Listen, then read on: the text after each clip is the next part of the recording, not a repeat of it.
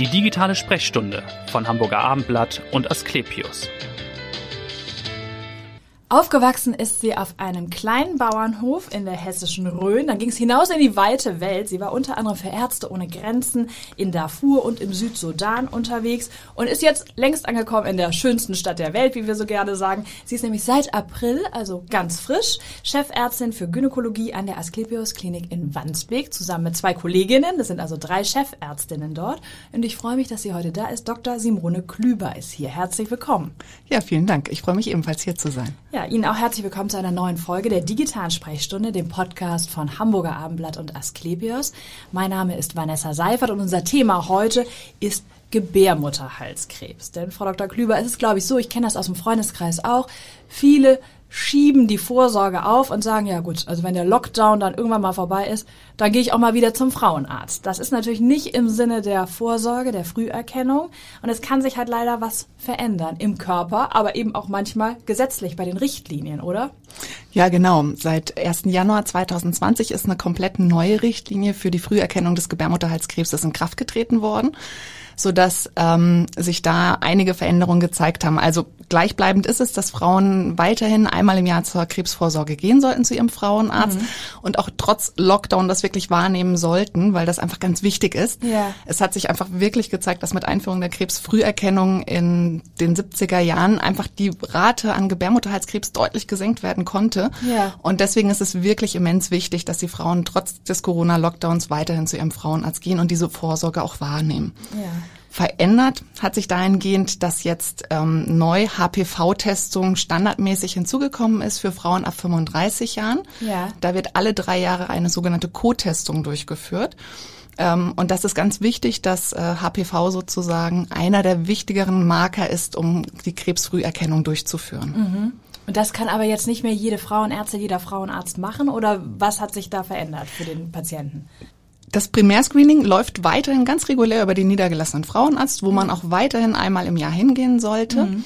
Neu ist allerdings, dass bei Frauen ab 35 jetzt auch auf das humane Papillomavirus getestet wird, weil wir wissen, dass das ursächlich ist für die Entstehung von Gebärmutterhalskrebs. Ja. Sodass alle Frauen, die das 35. Lebensjahr erreicht haben, diesen sogenannten Co-Test alle drei Jahre durchführen sollten. Ja.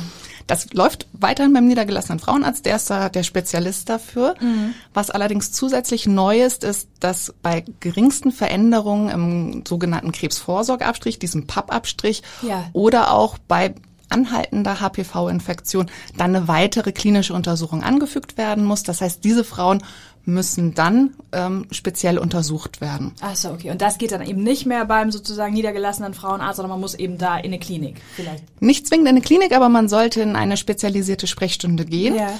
Einige Frauenärzte bieten das auch an. Das mhm. heißt, einige Frauenärzte ähm, können diese qualifizierte Sprechstunde auch anbieten, ja. haben sich da weitergebildet und ähm, qualifiziert. Diese Sprechstunden werden aber doch auch häufig in Kliniken angeboten ähm, und in sogenannten Dysplasiezentren. Okay. Sie haben ja schon gesagt, äh, irgendwo ein bisschen gesagt, was ursächlich ist, aber gucken wir nochmal auf diese Zellveränderungen, die man ja dann feststellt am Gebärmutterhals oder in der Vagina.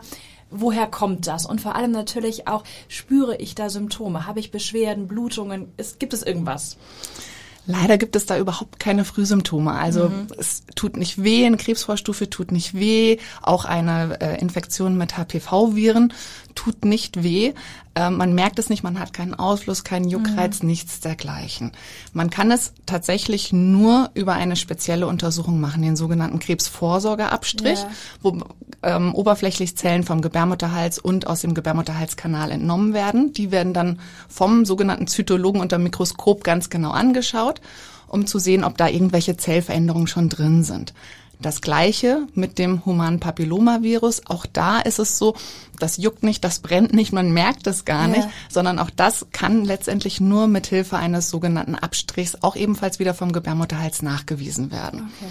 Und nun ist es ja, glaube ich, so, dass äh, 70, also dass ganz viele Menschen oder die Mehrheit der Männer und auch Frauen mit natürlich mit diesen HPV Viren in Kontakt kommen, irgendwann im Laufe ihres Lebens. Ja. Durch Sex natürlich. Und äh, in 70 Prozent der Fälle heilt diese Infektion, glaube ich, komplett ab, ohne dass man es merkt. Aber man muss eben trotzdem vorsichtig sein, weil 30 Prozent haben ja dann eben doch äh, eine Vorstufe oder Beschwerden.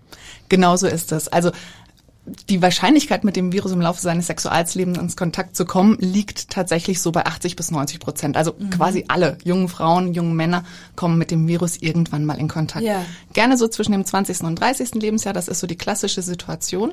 Mhm. Die meisten jungen Frauen, jungen Männer schmeißen diesen Virus wieder aus dem Körper raus. Also das heißt, die eigene Immunabwehr ist stark genug, um diesen Virus ähm, zu bekämpfen und ja. auch mit diesem Virus fertig zu werden, sodass da keine Gefahr besteht. Na, einfache Infektion mit humanen Papillomaviren ist nicht gefährlich, ist nicht riskant. Mhm. Der Körper kann sich in den allermeisten Fällen dagegen wehren. Mhm. Nur bei einem geringen Prozentsatz bleibt dieser Virus im Körper. Ja. Und wenn er dann über Jahre oder Jahrzehnte im Körper ist, kann er dann zu Zellveränderungen führen. Okay. Kann muss aber nicht. Ja. Und das ist immer ganz wichtig zu wissen, dass sozusagen nur dann, wenn der Virus wirklich bestehen bleibt, es mhm. zu diesen Zellveränderungen führen kann. Okay. Und deswegen werden halt auch die Frauen ab 35 getestet, weil man einfach davon ausgeht, dass ab 35 es keine frische Infektion mit diesem Virus ist, ah, okay. sondern dass sozusagen die Frauen sind, wo der Virus einfach schon über einen längeren Zeitraum vorhanden ist ja. und die körpereigene Immunabwehr es nicht geschafft hat, diesen Virus tatsächlich wieder zu eliminieren, also aus dem Körper rauszuschmeißen. Okay. Und jetzt kann man aber präventiv ja auch was tun. Man kann doch Kinder impfen lassen, im Grunde schon vor dem ersten Sexualkontakt am besten dann. Ja, unbedingt. Das ist eins meiner Lieblingsthemen ja. tatsächlich. Ähm, es ist so, dass es seit 2008 diese Impfung gibt gegen HPV-Viren. Mhm. Ähm, seit 2008 wurde gestartet mit Mädchen. Seit Juni, ganz wichtig zu wissen, 2018 ist diese Impfung jetzt auch für Jungs empfohlen. Ja. Und zwar idealerweise wird diese Impfung empfohlen zwischen dem 9. und 14. Lebensjahr. Okay. Zahlt das auch die Krankenkasse. Ja. Ähm, bis zum 18. Lebensjahr, also bis zum Tag vor dem 18. Lebensjahr übernimmt es auch weiterhin noch die Krankenkasse. Es ah, okay. wird mhm. aber prinzipiell empfohlen, die Jungs und Mädchen relativ früh zu impfen, also neun bis 14 Jahre. Ja idealerweise vor dem ersten Geschlechtsverkehr. Mhm. Und es kann aber, wie gesagt, bis 18 Jahre noch nachgeholt werden. Und da wäre der Kinderarzt zuständig oder wer würde das übernehmen? Also wo macht, lässt man das machen? Ja, idealerweise beim Kinderarzt, mhm. würde sicherlich auch über den Hausarzt gehen. Frauenärzte kommen auch mit ins Spiel. Aber wenn man sich natürlich vorstellt, neun bis 14 Jahre, ja. da würde ich doch auch den Kinderarzt empfehlen. Der impft ja sowieso gegen andere Sachen genau. und da kann man dann relativ unkompliziert sein Kind auch mitnehmen. Genau. Also das kann man nochmal darauf hinweisen, dass eben Jungen das wahrnehmen sollten und auch Mädchen im Alter zwischen 9 und 14 Jahren. Ne? Und dass die Krankenkasse das eben auch übernimmt. Das ist, glaube ich, eine ganz wichtige Aufklärung. Ich habe gerade noch eine Studie gelesen in Vorbereitung hier auf diese Sendung, dass viele das natürlich assoziieren mit Gebärmutterhalskrebs und Mädchen könnten geschützt werden, aber dass es eben auch Jungen schützen kann. Das ist nochmal ganz wichtig an der Stelle, glaube ich. Genau, das ist wahnsinnig wichtig, weil zum einen über die Jungen eine sogenannte Herdenimmunität erreicht werden mhm. kann. Also das heißt, wenn auch viele Jungs geimpft sind, ist die Wahrscheinlichkeit, dass es weiter übertragen wird, deutlich reduziert. Auch Jungen können durch die humanen Papillomaviren ähm, gewisse Krebserkrankungen bekommen. Das ist aber deutlich seltener als bei Mädchen. Also ja. letztendlich sind Mädchen und da insbesondere der Gebärmutterhals deutlich gefährdeter. Mhm. Aber dadurch, dass man die Jungen mitnimmt, ist einfach auch viele von den Mädchen geschützt. Ja. Plus, was man natürlich auch noch im Hinterkopf behalten sollte, ähm, die eine der Impfungen schützt zusätzlich auch noch vor sogenannten Kondylomen. Das sind diese kleinen Feigwarzen. Ja. Die sind nicht gefährlich, sind aber unangenehm. hässlich, möchte unangenehm, genau, die möchte man jetzt nicht unbedingt haben. Ja. Und davor kann man natürlich auch die Jungs unheimlich gut schützen. Ja, das stimmt. Wenn jetzt aber diese HP-Viren im Körper verblieben sind, unglücklicherweise, und eben doch zu einer Vorstufe von Gebärmutterhalskrebs geführt haben, was tut man dann? Also wie geht das dann weiter? Was ist die Diagnostik? Wie therapiert man das? Also wichtig ist es ganz vorweg zu sagen, Krebsvorstufe ist nicht gleich Krebsvorstufe. Mhm. Und die Betonung liegt tatsächlich auf Vorstufe. Also wir unterhalten uns in dem Bereich nicht über Krebs, sondern mhm. nur über eine Vorstufe. Das muss man sich so ähnlich vorstellen wie beim Hautarzt, wo der ja. Hautarzt ja auch immer die Leberflecken identifizieren und rausfinden möchte, die so ein bisschen Potenzial haben, die sich irgendwann mal verändern könnten, aber jetzt zum momentanen Zeitpunkt noch nicht richtig hochgradig auffällig sind. Okay, ja. Und bei den Krebsvorstufen teilt man es, wie gesagt, ein in niedrig, mittel und hochgradige Krebsvorstufen. Niedriggradige Krebsvorstufen gehen in allermeisten Fällen komplett von alleine wieder weg. Okay. Die muss man nur beobachten, da muss man gar nichts machen. Ja, also man wird nach sechs Monaten oder was nochmal zu einer Kontrolle müssen. Genau, man kontrolliert das einfach nach sechs Monaten, schaut, ob es noch vorhanden ist oder eventuell vom Körper auch schon wieder ähm, weggegangen ist von ja. alleine. Das würde man so über einen Zeitraum von circa zwei Jahren ungefähr, würde man sich mhm. das auch anschauen können. Ja. Das Gleiche tritt auch zu bei einer mittelgradigen Krebsvorstufe. Auch die ist so, dass man sie zunächst eigentlich nicht operiert, sondern auch die letztendlich über einen Zeitraum von zwei Jahren alle sechs Monate beobachten kann. Okay.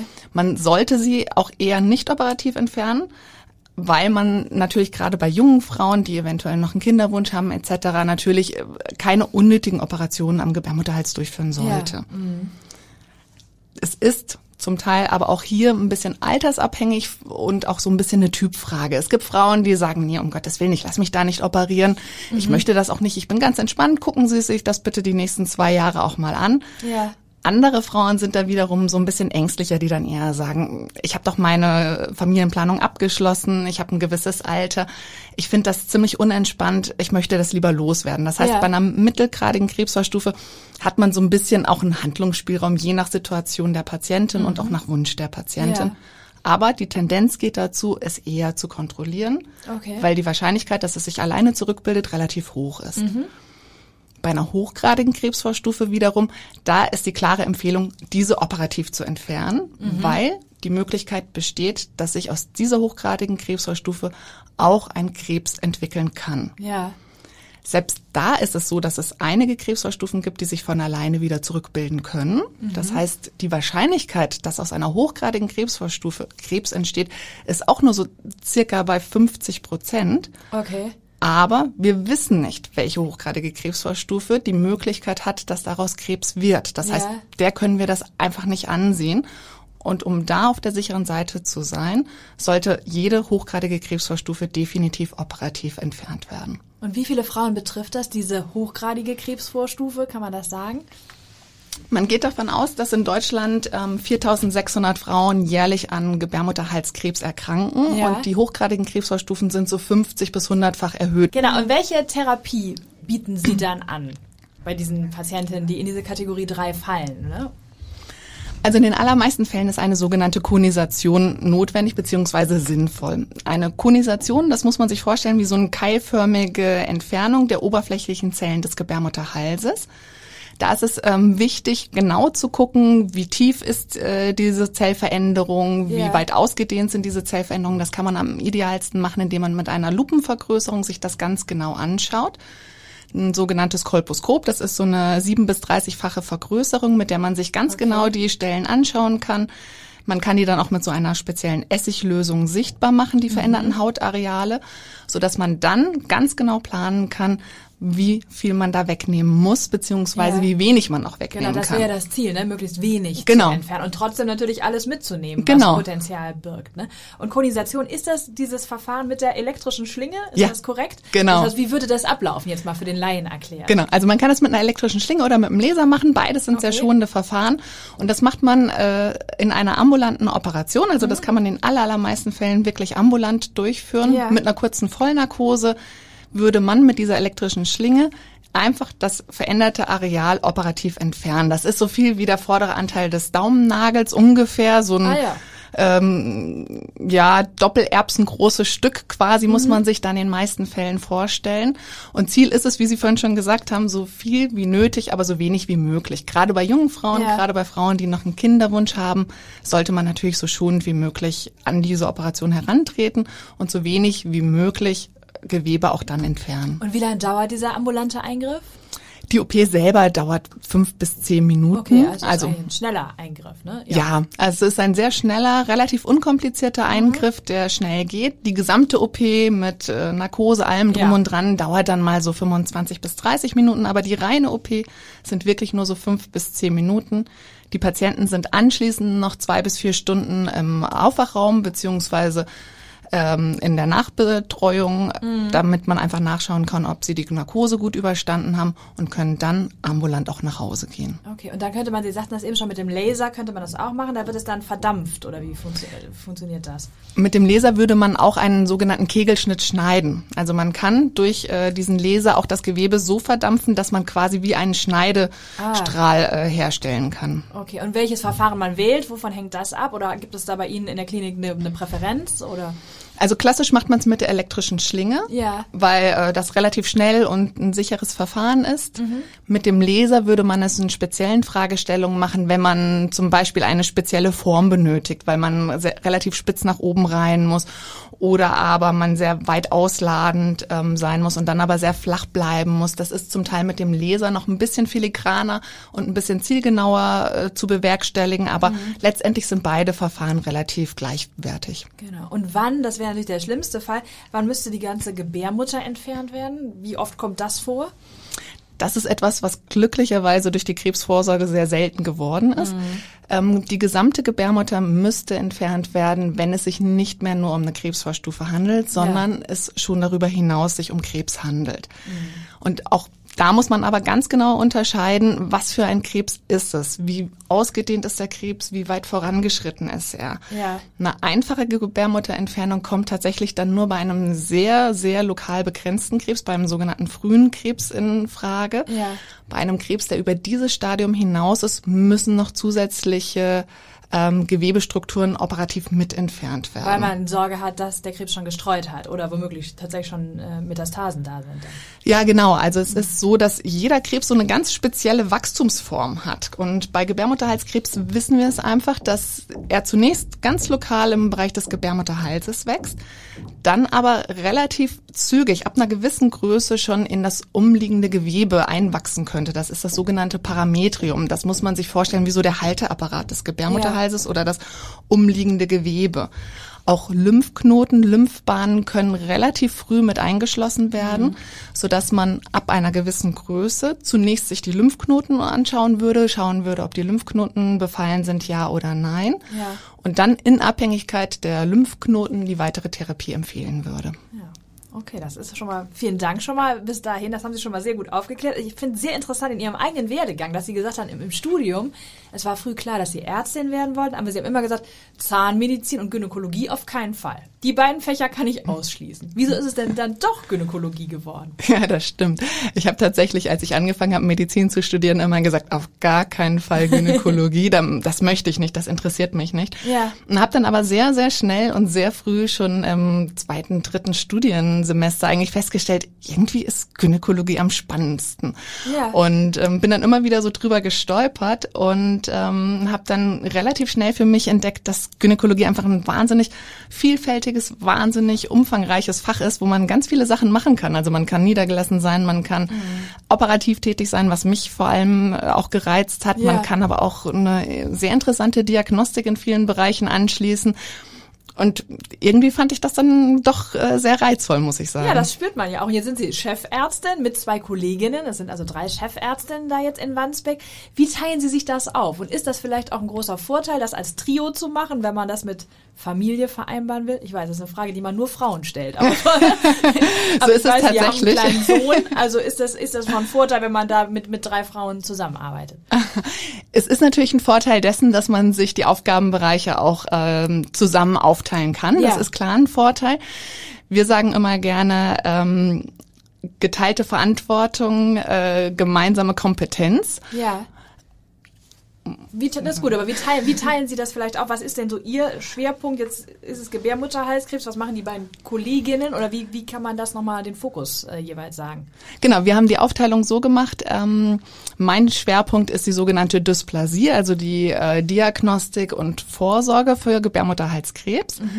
Meine Kollegin Frau Anna Jakob, die ist dann äh, Spezialistin für Krebserkrankungen, also die würde die operative Therapie bei Patienten mit Krebserkrankungen durchführen. Okay, mhm. Frau Setari Huschi wiederum ähm, wird federführend die Urogynäkologie leiten. Und Ah, so ja. haben wir uns das aufgeteilt, Ja. weil wir da auch festgestellt haben, dass man nie komplett das gesamte Gebiet eigentlich gut abdecken kann. Dafür ist gerade so ein operatives Fach einfach viel zu umfangreich. Mhm. Ja. Und es ist vielmehr so, dass jeder von uns so seine eigenen Kernkompetenzen hat und Ja. seine Bereiche hat. Und gemeinsam können wir einfach sagen, wir können komplett die Gynäkologie abdecken, was ich alleine so jetzt gar nicht sagen würde, beziehungsweise mich da auch nicht hinstellen würde und sagen würde, ich kann alles, ich mache alles, Ja, genau. sondern es viel mehr sinnvoll ist, dass man das zu dritt äh, macht. Ja. und ähm, wir uns da gegenseitig unterstützen können, aber letztendlich auch so ein bisschen zu Höchstleistungen ähm, weiterhin herausfordern können und da einfach zu dritt deutlich effizienter, deutlich ja. effektiver sind.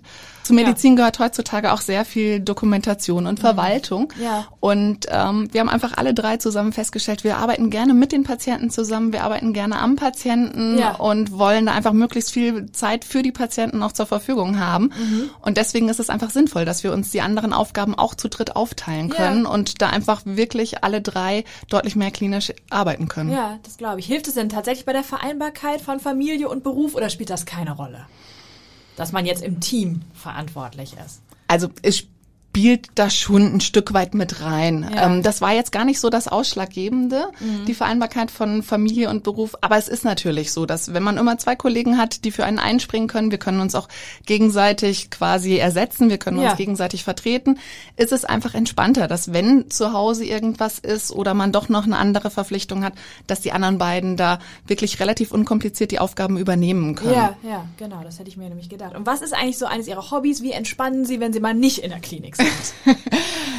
Ich habe das Gärtnern für mich tatsächlich Ach, entdeckt. Das, das, haben ja viele in Corona-Zeiten. Ja, auch, genau, ne? genau. Das ist so eine klassische Corona-Situation wahrscheinlich schon. Ja. Ähm, wir haben einen kleinen Garten und ähm, ich finde es einfach unheimlich spannend, im Garten einfach zu arbeiten, zu äh, den Garten umzugraben, den ja. Giersch zu bekämpfen.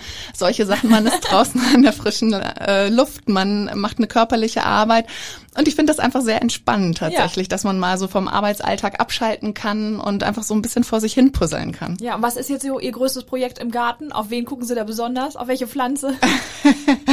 ich habe äh, dieses Jahr tatsächlich angefangen, Setzlinge zu ziehen äh, und meine kleinen Babys in Anführungsstrichen sind jetzt momentan alle noch bei uns zu Hause auf der Fensterbank ah, und okay. warten, dass sie dann äh, in den Garten umziehen können. Okay. Und ähm, ja. Ist wie in der Gynäkologie, ne? ein bisschen Frühchenstation und dann geht es irgendwann in den ja, Garten. Gen ja, genau, so in etwa, genau. Ja, vielen Dank, dass Sie da waren, dass Sie aufgeklärt haben über Gebärmutterhalskrebs, vor allem natürlich über die Vorsorge und dass man eben auch zur Impfung gehen sollte mit seinen Kindern und regelmäßig auch die Termine beim Frauenarzt wahrnehmen sollte, auch in Zeiten der Pandemie natürlich. Vielen, vielen Dank, Frau Dr. Klüber war das. Ja. Und hören Sie gern wieder rein in die nächste digitale Sprechstunde. Vielen Dank. Gerne.